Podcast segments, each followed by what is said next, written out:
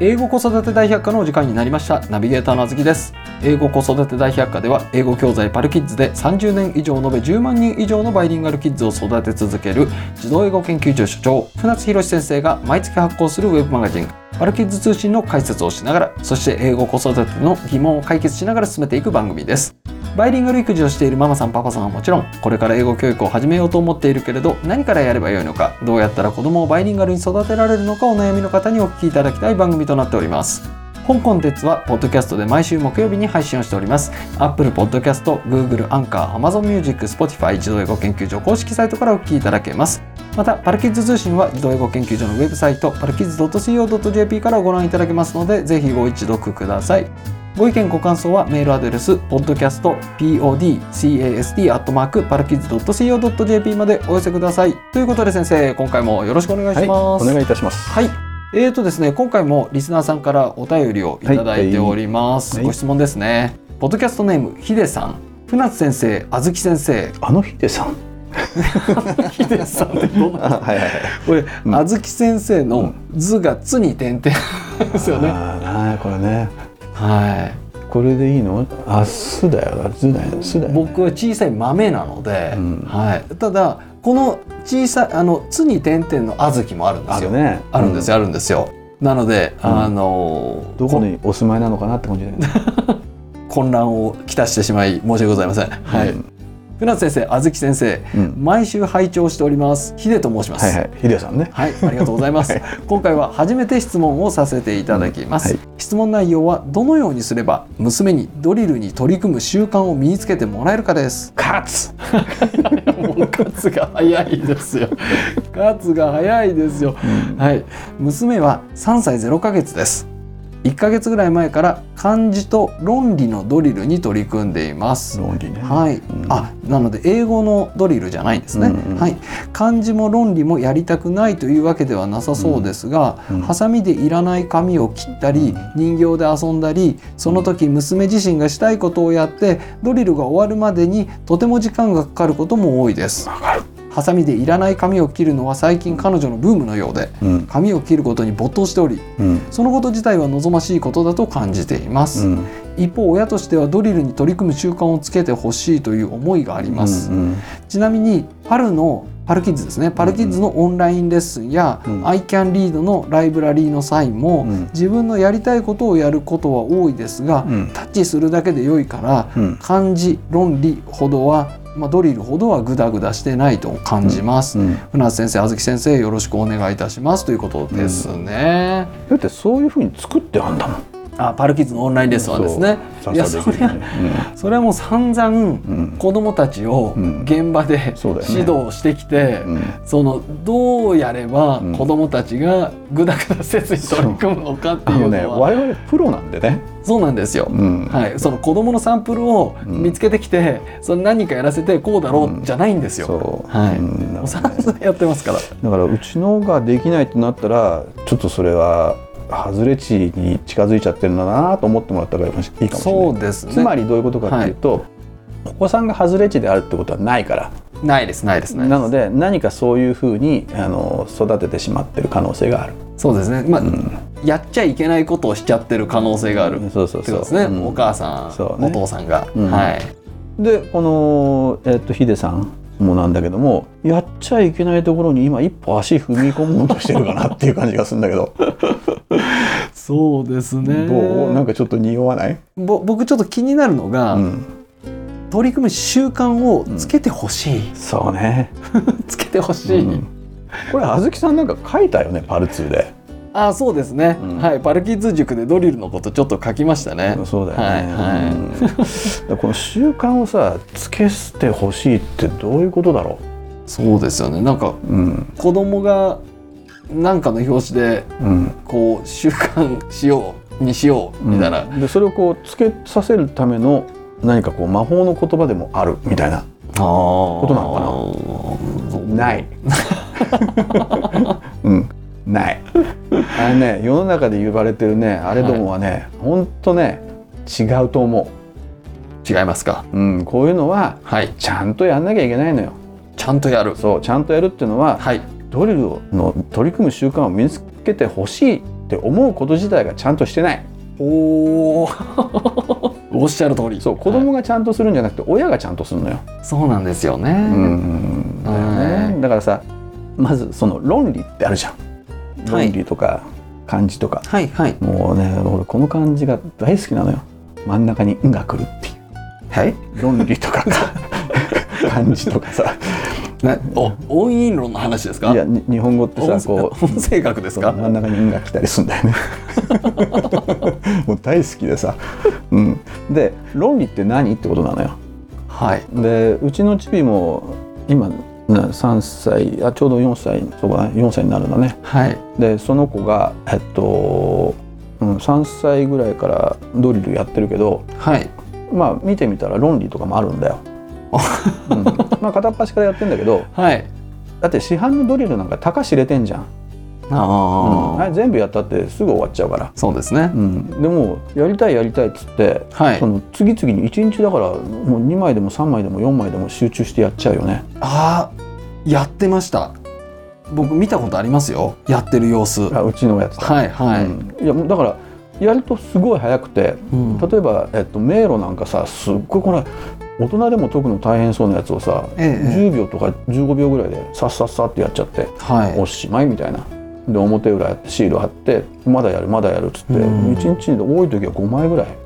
5枚だから表裏で 10, 10個ぐらい迷路やってはいでその後に何ひらがなのプリントやったりとかうんであれ繰り返し書かせたりするの嫌なんで1回でいいんだよ。そうなんですよね、んはいそうもうややもったいないと思っちゃうんだけどな、ん一回でいいんだよねだからその何かさやっぱね発達の順番があるからはいまずねあのここでドリルが終わるまでに時間かかってるのはさおそらく運筆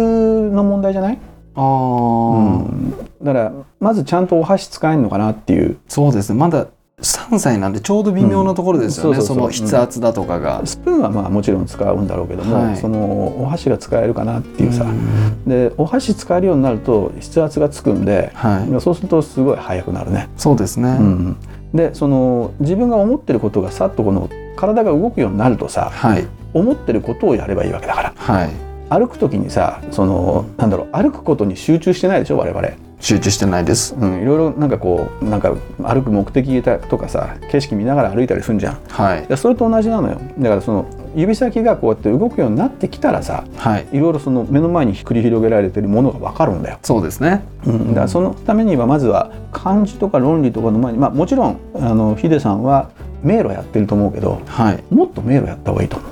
ああそう、あの迷路がね、うん筆圧つけるのにすごいいいんですよね、そう、はい迷路はどんどんやらした方がいいと思うよ。うんもうあの市販の迷路全部買ったらいいんじゃない、ああのちなみに、うんえっ、とパルキッズでも、うんえっ、とああドローイングラインとかあったね。ドローイングラインズっていうそう、ドリルがあるんですよ、うんあれ筆圧つけるドリルなんですよ、そうだよね。うん、なので本当にまあ英語うん、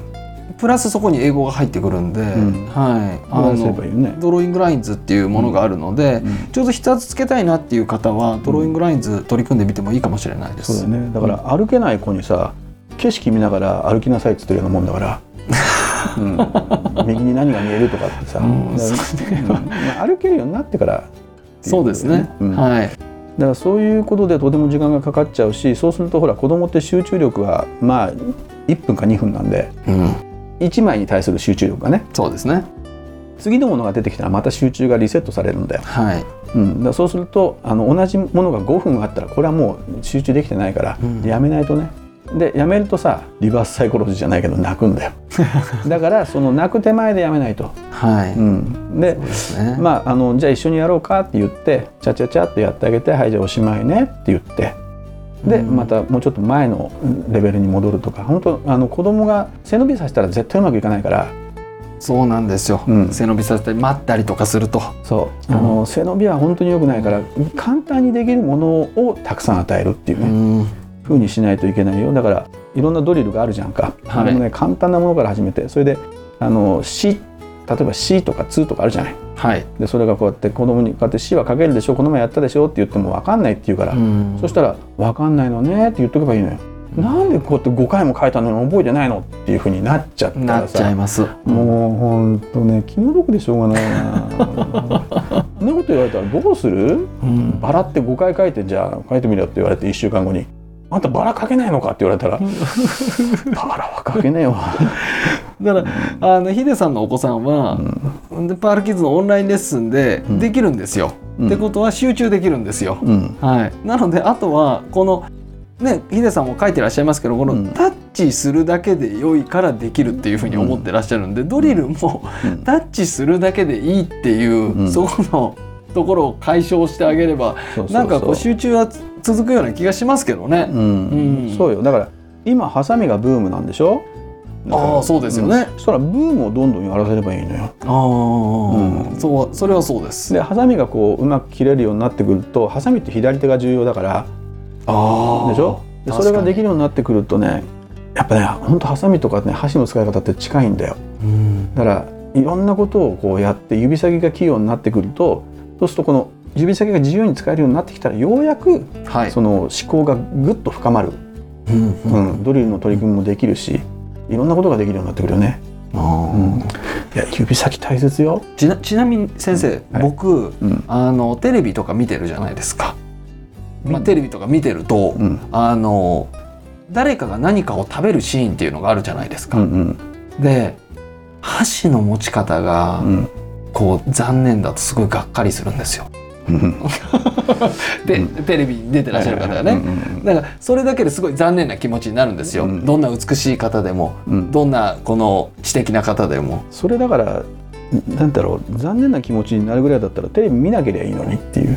いや、あみごめんごめんぼ僕は普段見ないですよ。うん見ないですよ。もね見ないですよた。まにねはいはい、たま僕にあるねは僕はエンターテインされないですから、うんそうだね見ないです見ないです、うんうん見ないですけど、こう映る時に、うんまあ、もしくは誰かと食事に行った時に、うんこの箸の持ち方がとかっていうのうがんすごい気になるんですよ。うんなるであのこのヒデさんでその例えばお子さんが、うんそのまだちょっと指がね、うんあのうまく使えないっていう時に、まあ、筆圧がついてないっていう時にうん箸の持ち方がっていう話があったじゃないですか。うん上手に箸が使えるようになる、んなんかコツみたいなのってなんかあったりするんですか先生